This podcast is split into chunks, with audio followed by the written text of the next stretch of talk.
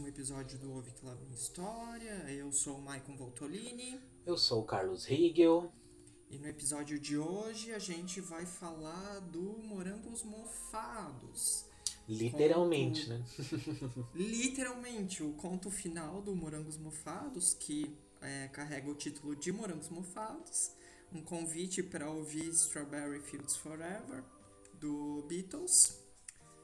E aí, e aí? Ah, eu tô, eu tô com uma sensação.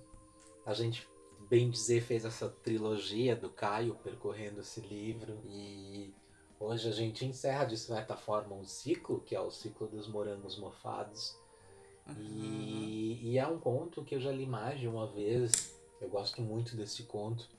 E hoje, quando. Aliás, essa semana, quando eu fiz a minha última leitura, eu, eu fiquei com esse gostinho de, de despedida. E daí eu fiz uma uhum. conexão com o nosso último episódio que falava sobre encontro, despedida. Bah, eu quero começar assim, pedindo para você, como você fez nos outros episódios sobre o Caio, de uma maneira brilhante e muito gostosa de ouvir, fizesse uma introdução, uma, uma, uma resumida do conto, colocasse de novo, eu acho importante o momento histórico para quem talvez não tenha ouvido os outros episódios. Eu gosto dessa desse quebra-gelo que você faz. Tá, vamos lá. Morangos Mofados, um livro de 1982, que inclusive já foi obra requerida no vestibular da Universidade Federal do Rio Grande do Sul.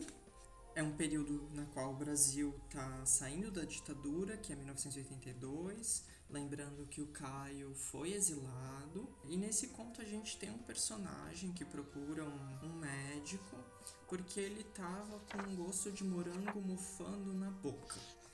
Né, uma suspeita de um câncer na alma e ele procura então esse esse médico que poderia curar o mal do nosso tempo, segundo o Caio, na qual é uma pessoa antisséptica, no caso médico, que usa apenas bege e que o consultório é recheado de natureza morta.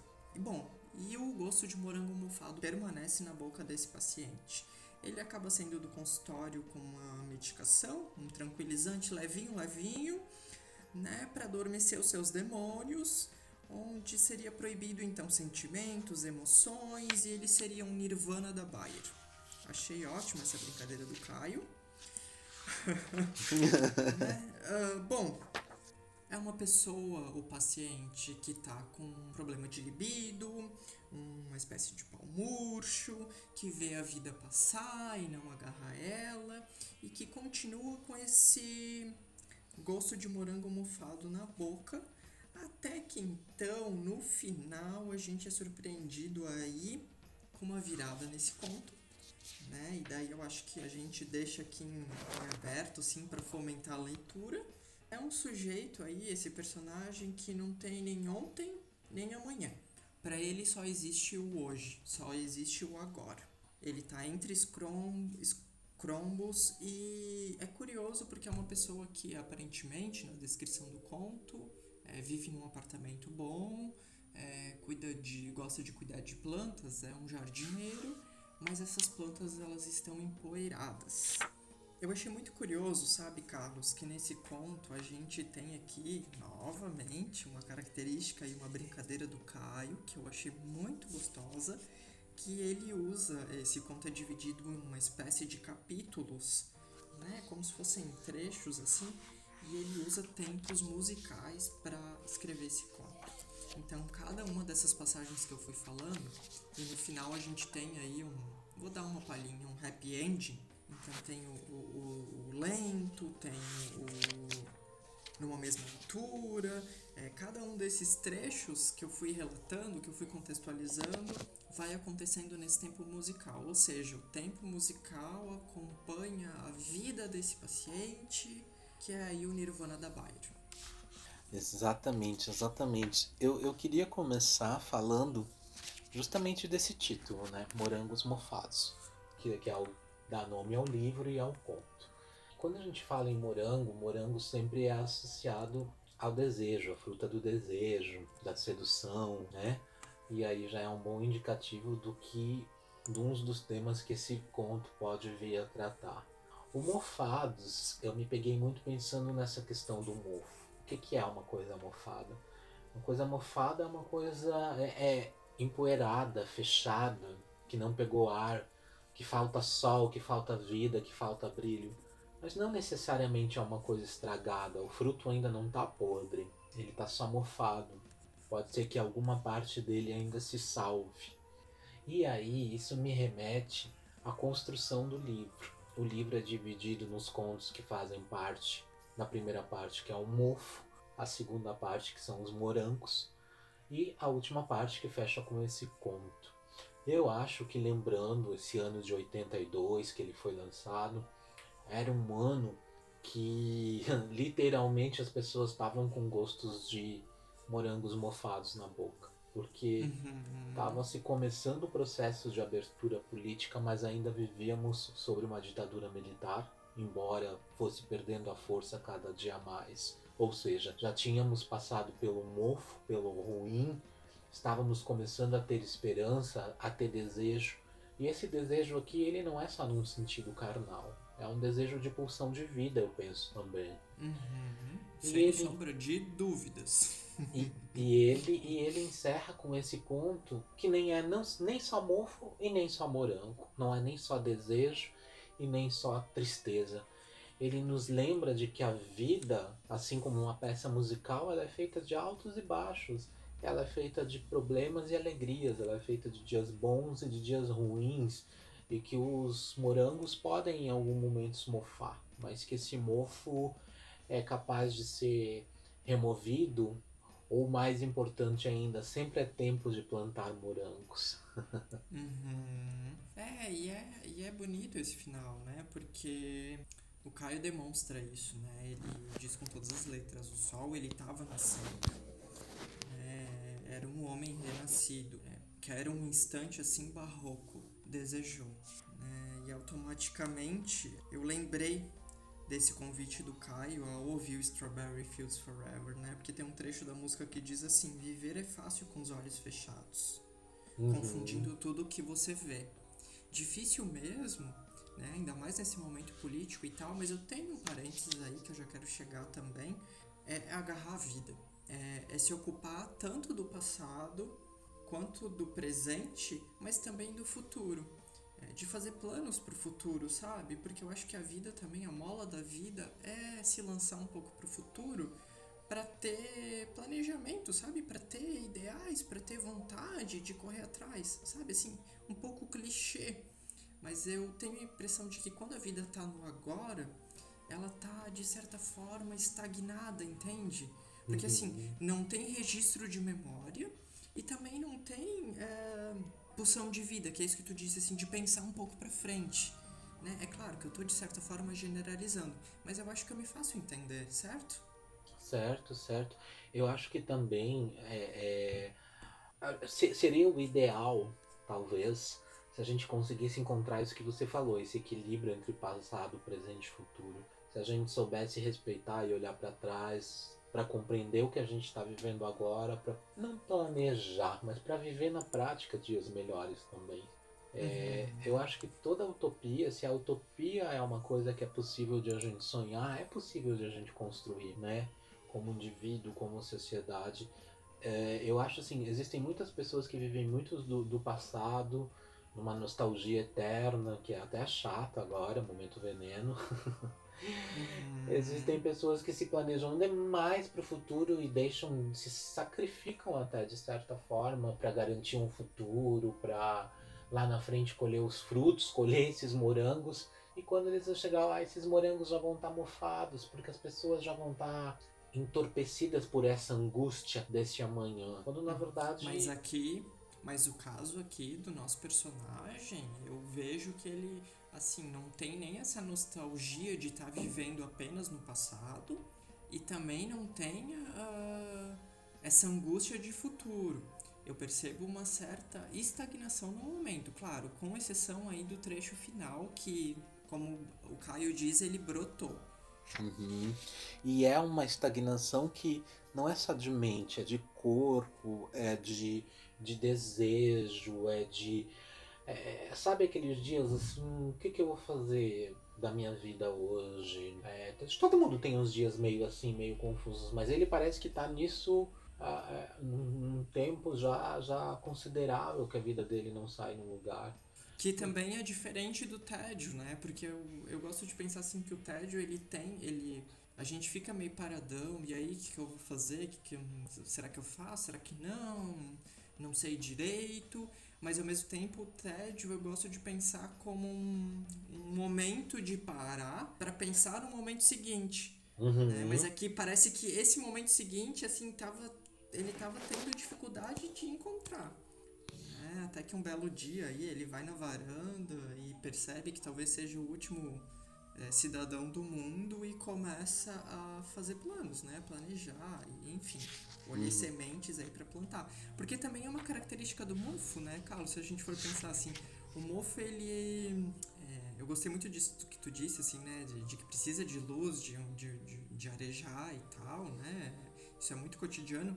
Mas assim, o mofo ele vai correndo devagarinho, né? Se ele ficar paradinho ele vai aumentando, aumentando, assim, ele não. Ele não regride, né? Uhum. Ele vai dominando, né? Ele vai, vai, vai isso, invadindo isso. os espaços. Exatamente. Mas eu, eu acho também que agora que a gente voltou nessa questão do mofo, quando a gente fala em mofo, não é só naquele sentido literado, porque você fala mofo, para mim eu penso naquele pão verde, sabe quando você compra o pão, no outro uhum. dia tá uhum. verde? É isso que eu penso em mofo. Mas eu digo no mofo, é uma coisa que está parada que vai atrofiando. E isso, esse conto me faz lembrar, pensar nos dias de hoje, tá mufando, a gente está mufando a interação humana, tá mufando o ir e vir, nós estamos ficando um pouco mofados. E não é um gosto que está vindo só na nossa boca, é algo que está na nossa alma. A gente não está podendo é, é, é, é, se libertar disso, sabe? Eu acho que a gente está num, num momento histórico mundial e pessoal de cada um que eu me vejo muito como esse personagem assim uhum. é, é, a gente tá a maioria das coisas fazendo no automático porque de certa forma a gente tem que trabalhar a gente tem que comer a gente tem que tomar banho somos seres sociais mas estamos impedidos de, de desenvolver de executar a sociabilidade nós estamos servindo apenas a um sistema de produção que é o que vem acontecendo sabe uhum. Mas esse, eu acho que essa é a grande sacada do início do conto, quando o Caio coloca como mal do nosso tempo. Porque daí eu acho que aqui ele brinca com várias coisas. Por exemplo, essa questão da medicação, né? Porque o personagem aqui ele toma um medicamento por indicação do médico, levinho, levinho, 5 miligramas, ao acordar, depois do almoço e antes de dormir. Né? Não deixa de, a gente não deixa de estar numa sociedade aí que gosta de se medicalizar para suportar as, as agruras da vida. Né? E ao mesmo tempo também eu penso aqui, eu não sei se o Caio tá falando só desse fim de ditadura, que deve ter sido osso pra caramba, mas eu acho que ele tá falando aqui num sentido muito maior dos tempos modernos, da modernidade. Que é difícil mesmo de estabelecer relação, que as relações são líquidas, voltando de novo pro Bauman, que a gente falou um pouquinho no último episódio né? Que eu ainda me pego pensando, assim, se foi um encontro, uma despedida. né? Eu acho que tem aqui um, um, uma provocação do Caio nesse sentido, sabe? Que também é um sintoma aí dos tempos modernos, é se implicar na vida e estar na vida e, e é, fruir a vida, não desenfreadamente, mas fruir no sentido positivo da coisa. É, e outra é de ficar parado no sofá vendo a vida passar.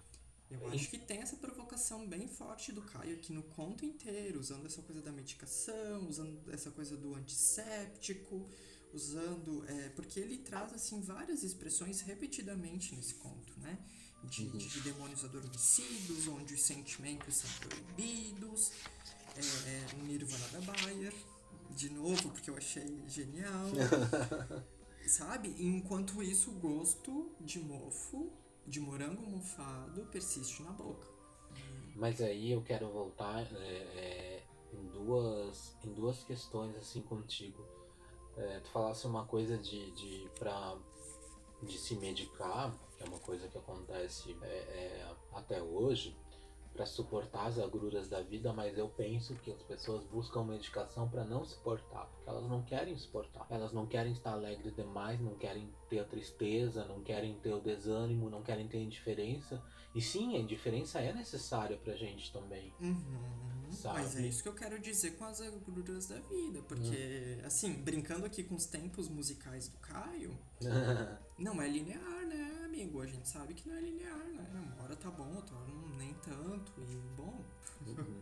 E outra coisa que, que também me chamou a atenção agora nessa tua última fala, você é uma pessoa que está sempre trazendo estudos, é, autores, coisas muito importantes que agregam muito para mim. E nos últimos dias a gente tem conversado muito sobre a questão da modernidade mesmo, né? E uma coisa que eu fiquei pensando, te ouvindo falar, é difícil também, por mais que a gente estude e, e pense na modernidade, é difícil porque a cada, ela é uma coisa que cada dia se renova né? O que é uhum. moderno hoje já não vai mais ser amanhã. O que, por exemplo, pegando aqui no conto, tem uma parte que eu acho tão legal que ele fala assim de, de descontar cheque. Tem gente que vai ouvir esse podcast e não imagina o que é um cheque, né? Uhum. As pessoas da nossa idade, eu Pix. pelo menos me achei o máximo quando eu abri uma conta bancária que tinha cheque, né? Uhum. Assim, me achava a pessoa mais foda Ops, palavrão, a pessoa mais incrível do mundo, assim. Depois veio o tal do cartão. Hoje em dia já não é não, nem o cartão, já tem o Pix, já tem os bancos digitais. Então, a modernidade, quando a gente começa a pensar nessa questão do Bauman, da líquida, mas não tem como atribuir, né? Não tem como. como é, é, é difícil, é complicado. Me peguei pensando nisso agora, fiquei numa sinuca de bico comigo mesmo. Mas sabe que eu acho aqui que esse capítulo final, né, que é o tempo musical Minueto e Rondó, eu imagino que a pronúncia é essa, se não for, nos ajudem. É, eu acho que, Carlos, é, me ocorreu agora com, com isso que tu estava falando. É, não é só um ato de resistência, o final desse conto, é, aí tendo como prisma a ditadura. Eu acho que também é um ato de resistência para a modernidade sabe? É de como inventar e de como minimamente poder viver e não só sobreviver dentro disso que a gente fica às vezes estagnado, né? É isso que a gente falava antes, assim, que fica um pouco, putz, vendo a vida passar, né? Parece que aqui, essa brincadeira final do Caio, acho que ele encerra o livro de forma muito bonita, inclusive, é um, um convite, assim, pra, tipo, Vamos lá. Existe. Uh... Vamos plantar morango. Isso, assim, sabe? Tipo assim, ditadura, ok, foda. Modernidade, ok, foda. Como ele bem disse ali no início, uh, mal do nosso tempo. Mas aí, o que, que a gente faz com isso? Né? O que, que a gente pode inventar? É claro que aqui a, a saída do cara foi é, olhar o, jard... o seu próprio jardim de forma diferente. É uma saída, entende? Uhum. Acho que é um uhum. convite também para pensar nesse sentido, assim o final desse conto e o final do livro é muito positivo, é muito, uh, é muito sensível até. Né? Tem desejo, inclusive, né? Uhum. E eu, eu acho que isso tem a ver com, com o Caio também, né? O Caio adorava um, um happy end, adorava filmes hollywoodianos dos anos 50 que os casais ficavam juntos. Ele tem uma, uhum. uma verve assim de muito happy end, combina muito com ele, assim. E eu acho também, eu, eu queria é, é, novamente falar do contexto histórico, porque me ocorre duas coisas nesse, nesse conto. Novamente aqui a gente tem a exemplo do conto que a gente discutiu no último episódio, uma referência ao Beatles.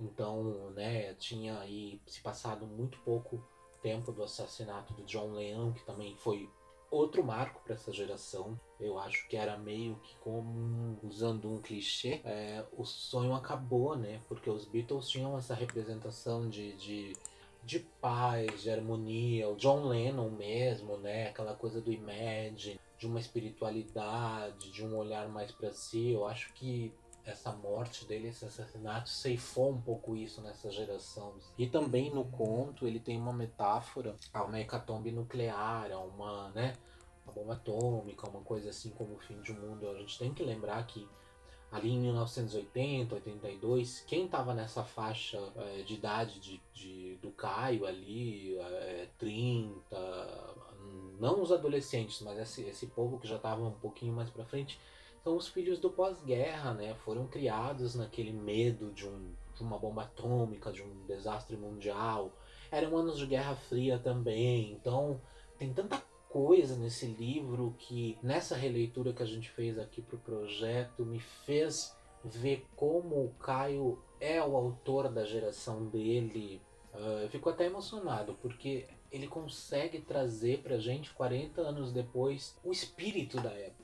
Porque você, a uhum. história você estuda, você vai atrás, você tem a história escrita, você procura pessoas que viveram nessa época, mas capturar o espírito, o gosto, o cheiro, o Caio faz isso com uma maestria e com uma elegância. E cada uhum. conto desse livro tem uma brincadeira.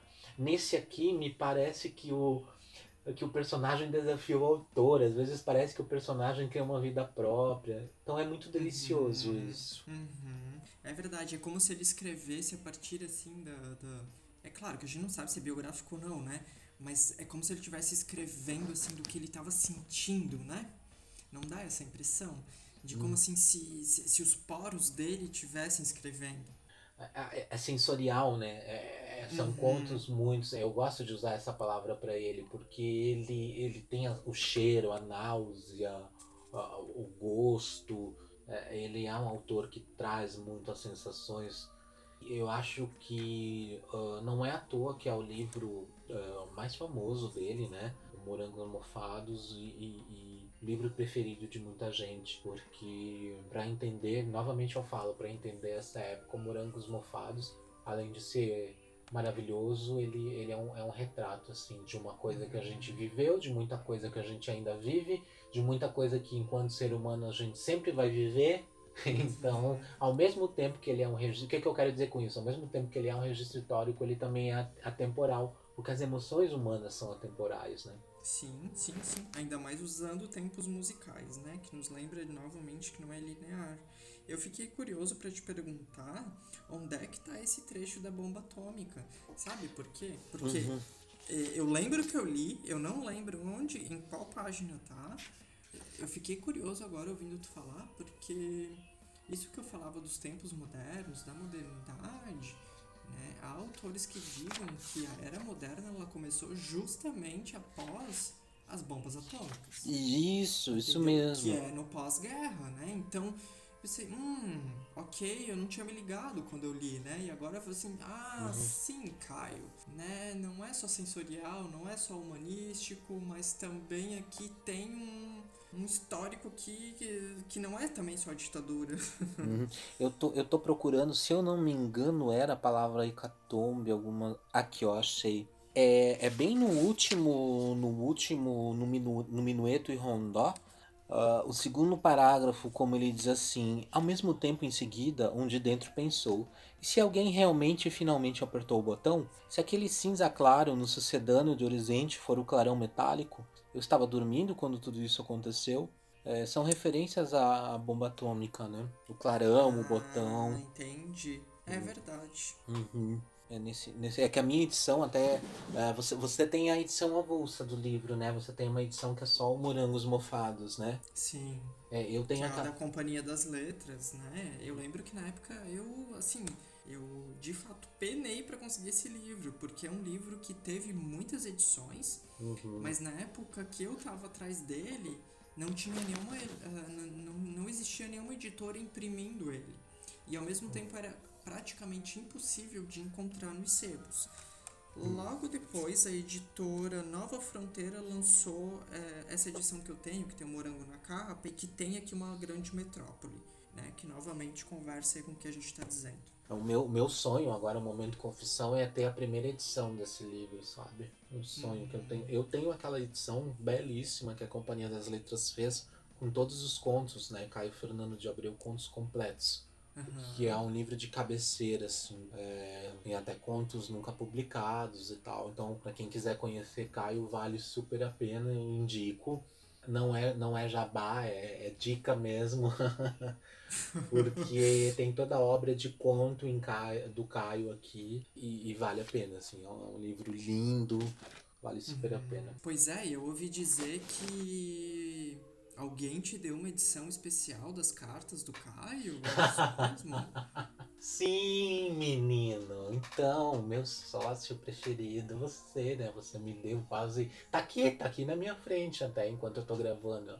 Uma edição raríssima de um livro que só foi publicado uma vez, é isso mesmo? É isso mesmo, pode. Ah. E olha, esse eu não esperava mesmo. Esse livro era assim, olha, é, não, não se acha mais, é raríssimo, né? Se eu não me engano, tem uma edição em e-book dele, mas, mas o físico, a, a capa e tal, tem toda a correspondência. Porque o, o, o Caio, ele, ele, ele as cartas do Caio é uma coisa assim que, que olha, é, a gente também perdeu o hábito da carta, né? Eu não sei se tu ainda pegou essa época de mandar carta, eu peguei. Muito.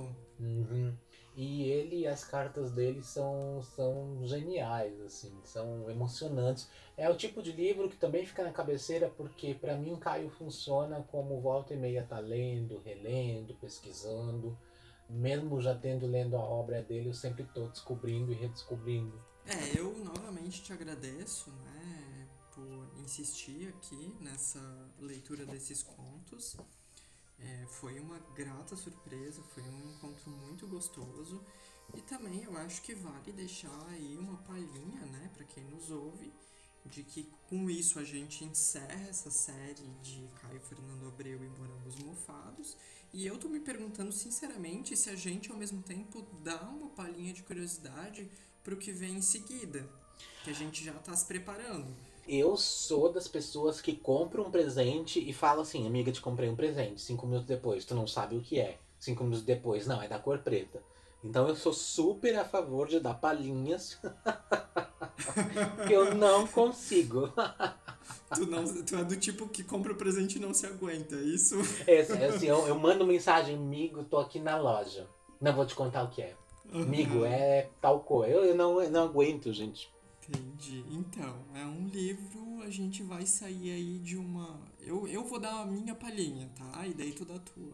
É um livro que a gente vai sair um pouquinho da literatura, mas ao mesmo tempo eu acredito que conversa com o que a gente vem falando.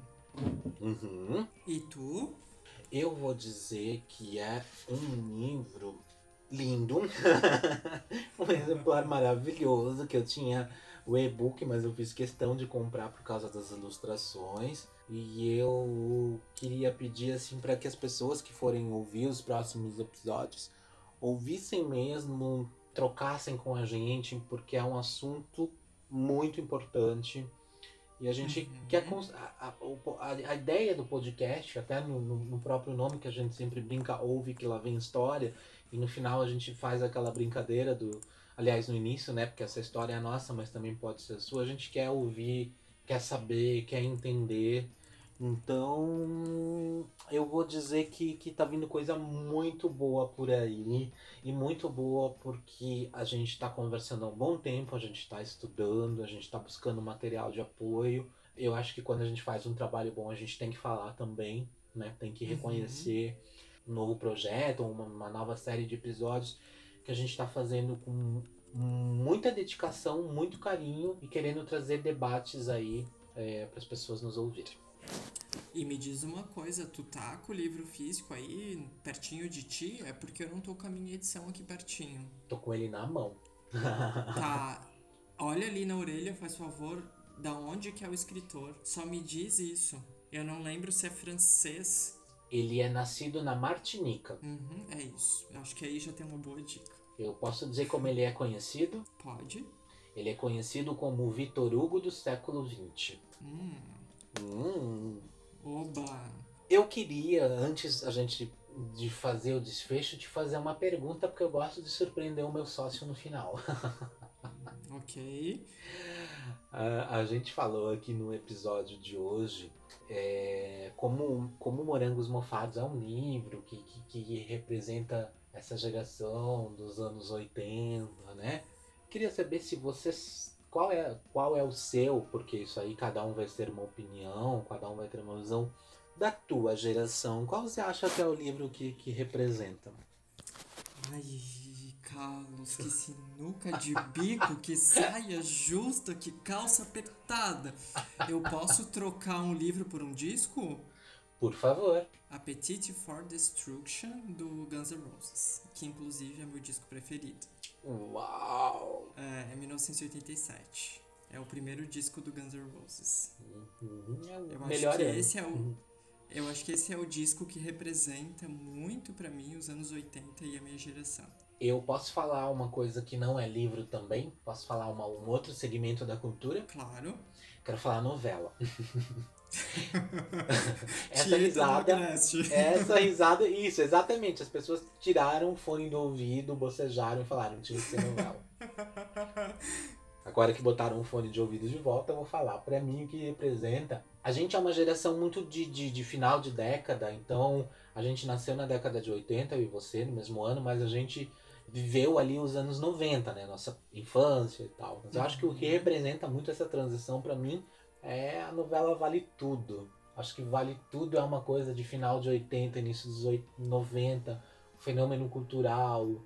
Sempre que é reexibida é, é, é super vista, tá bombando no Globoplay. Então eu acho que Vale Tudo representa muito também. É isso, meu querido.